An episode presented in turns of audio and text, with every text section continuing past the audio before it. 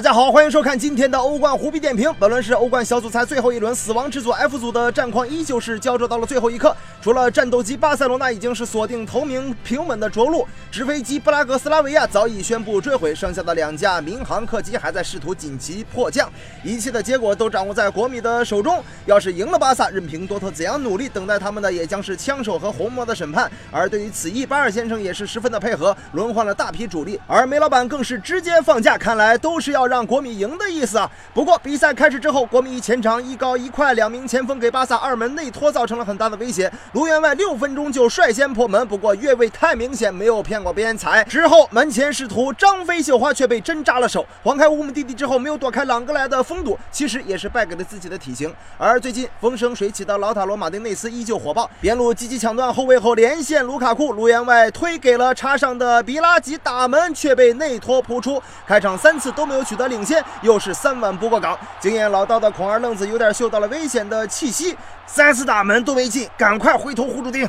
跟激情的孔蒂相比，另一边的巴尔先生就显得儒雅随和很多，一切尽在掌握之中。兄弟们，把我的台词打在公屏上面。果然，转过头来，格里兹曼前场斜传禁区，戈丁慌忙中一捅，然后佩雷斯顺势推射，轻松破门。残血巴萨在客场领先，这是这位小将的欧冠首秀和欧冠首球，替补阵容都能率先进球。巴尔韦德的命硬啊，让巴萨球迷那是哭笑不得，痛并快乐着。你打我两下，我你下不去手。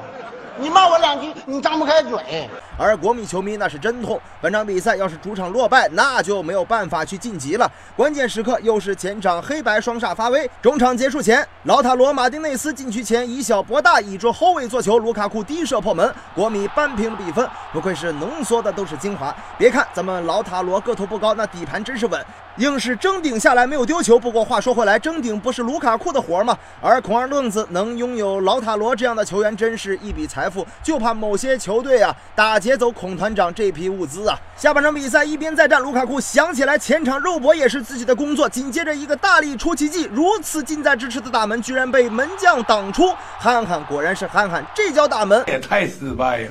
随后国米加紧攻势，第七十三分钟，贝西诺中场搓传掉入到禁区，劳塔罗停球扫射一气呵成，结果判罚越位。五分钟之后，波利塔诺内切打门球落在了卢卡库的脚下，卢员外转身捅射破门，结果又是越位，一场比赛三次越位，这么多机会都没有抓住。根据玄学，这样是要付出代价的。而此时，巴尔韦德也派上了未成年儿童安苏法蒂，这次孔蒂大意了。十七，你能秒我？嗯，法蒂上场之后一分钟，突然梅西附体，跟苏亚撞墙配合之后，起脚打门，皮球钻入死角，巴萨绝杀国米。这球简直就是梅西绝杀马竞的进球啊！